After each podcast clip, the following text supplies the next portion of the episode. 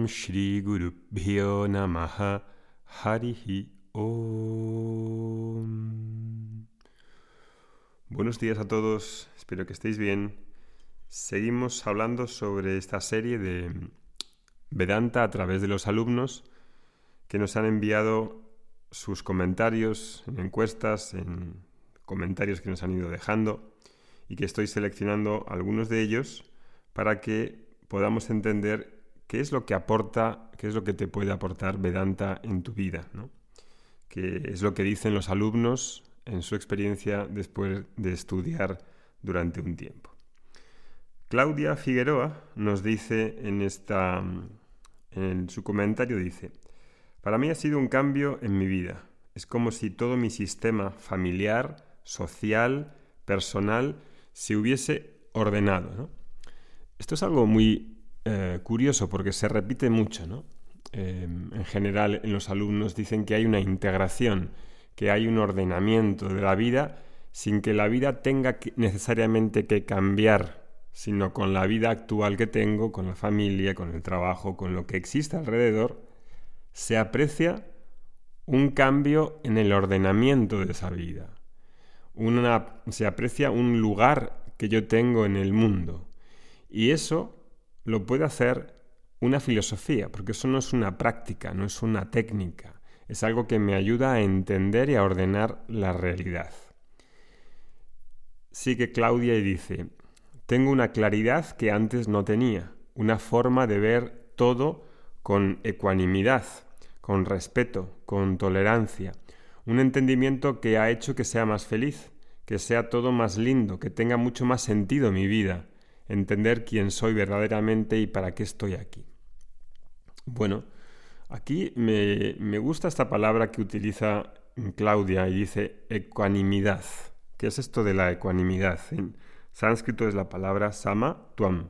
Samatuam es una gran palabra y sale muy repetidamente, hasta es una de las definiciones de yoga en la Bhagavad Gita. ¿no?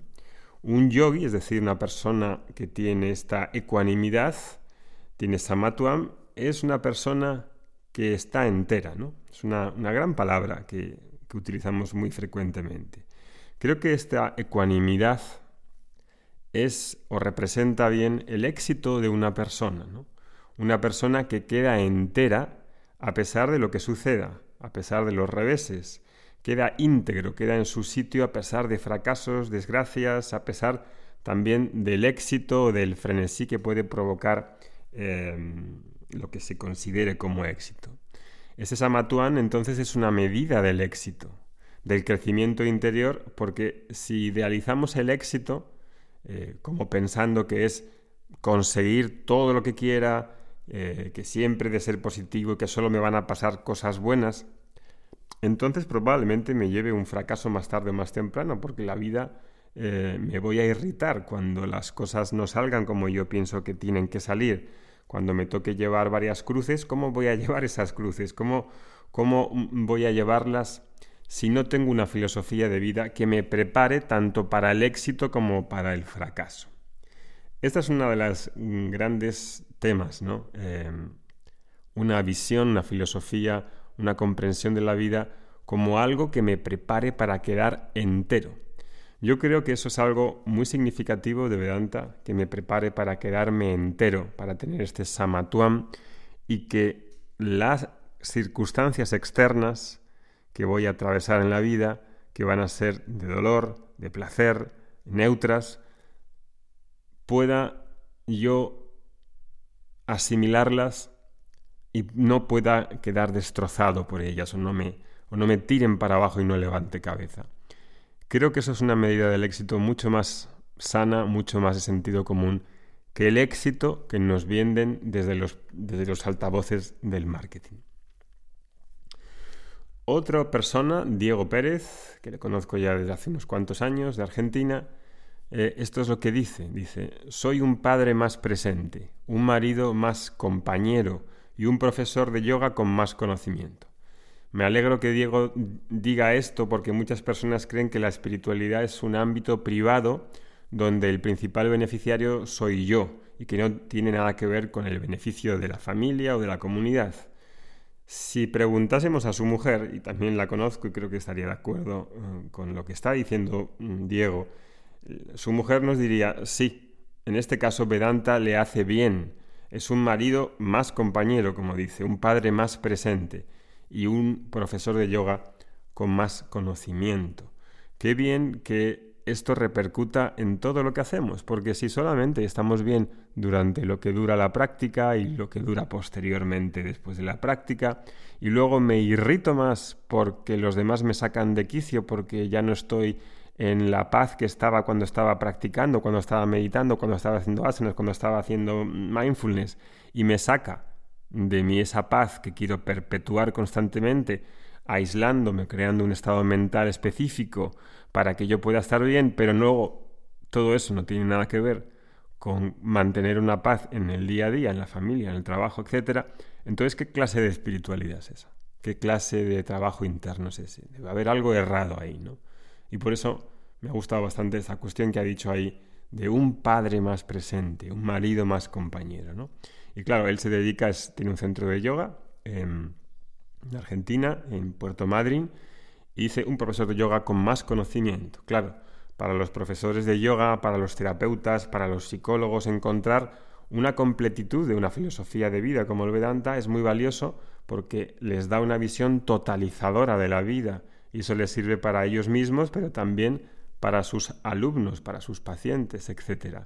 Y especialmente para el profesor de yoga que da clases de yoga y aunque las yogas, el yoga se considere normalmente como las asanas, el pranayama, etc., en, realidad pues ya sabéis que es algo que desborda esas categorías y hace que un profesor de yoga pues debería tener conocimiento de todas estas realidades que hablamos en Vedanta. Laura Flores dice, bueno, como la vida no es lineal, mi proceso de aprendizaje tampoco lo es. A veces adelanto un paso y retrocedo dos, pero en general los cambios se notan sutilmente.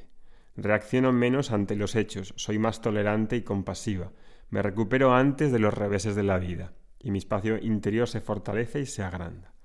Me gusta lo que dice Laura también porque es muy real, ¿no? Adelanto un paso y retrocedo dos. Y así es. Eh, no hay una progresión lineal en la que diga, uy, voy bien, voy bien, voy bien, voy bien, voy bien, y ya no vuelvo nunca atrás, no caigo, no tengo, no tengo ataques de rebeldía, no, no no me pasa nada malo una vez que ya haya conseguido esto.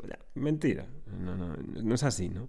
Hoy empiezo una dieta, hoy empiezo una sadhana, hoy empiezo un texto de Vedanta para estudiar, pero en un tiempo, si no sé equilibrar bien esa ese, eh, el ego, si no sé equilibrar las necesidades de mi niño interior, me rebelaré y haré un movimiento opuesto de rebeldía que puede tirar por tierra lo que he hecho antes. Y eso es normal.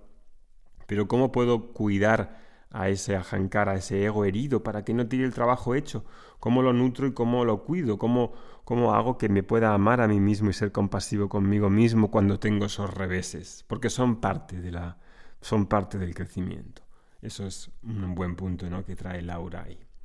Margarit eh, dice lo siguiente, tengo más aguante en las situaciones difíciles y mayor aceptación y entendimiento de las imperfecciones del mundo solía tener una exigencia conmigo misma y con los otros muy potente.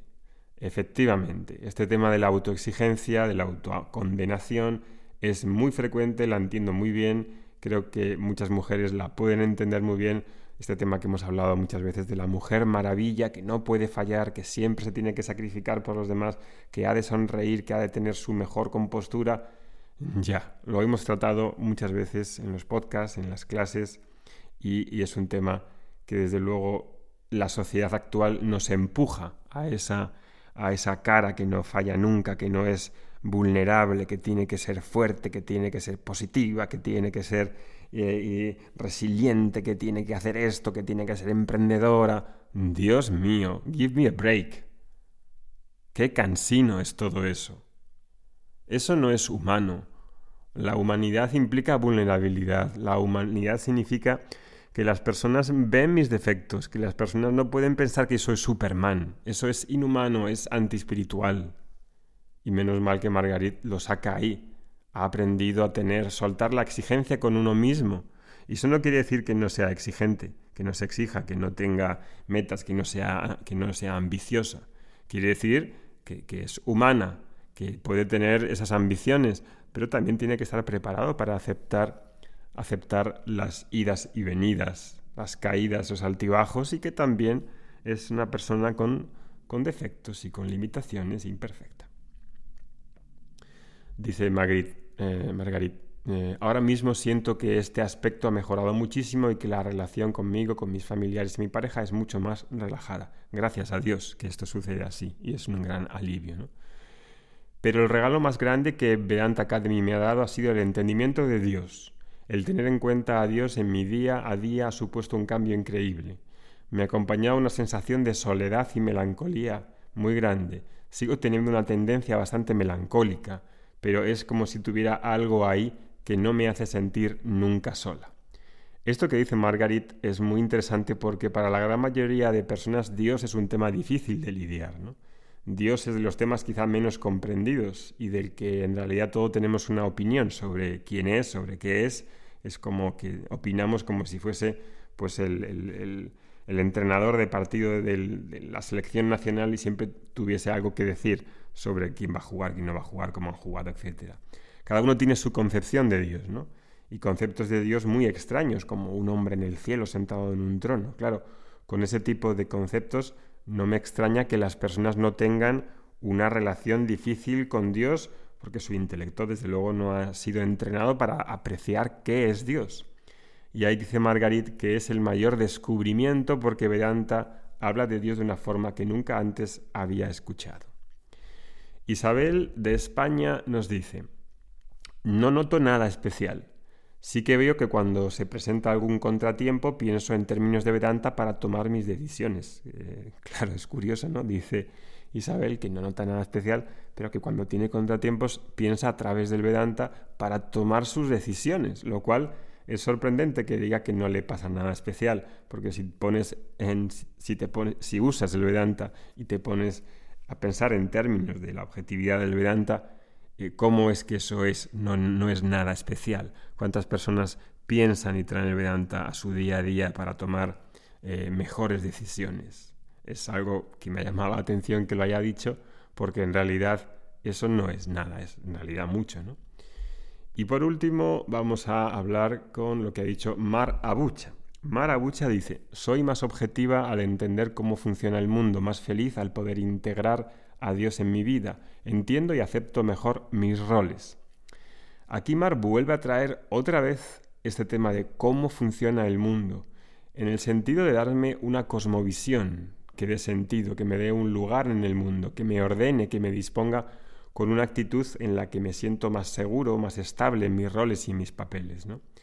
Creo que es algo muy especial y que es difícil de transmitir a las personas que no son alumnos de Vedanta porque estamos acostumbrados a pensar que la educación espiritual, la filosofía de vida, los valores, la cosmovisión, el, discernimiento, todo eso es algo como, bueno, para la gente que tiene tiempo, es algo innecesario, como un lujo, ¿no?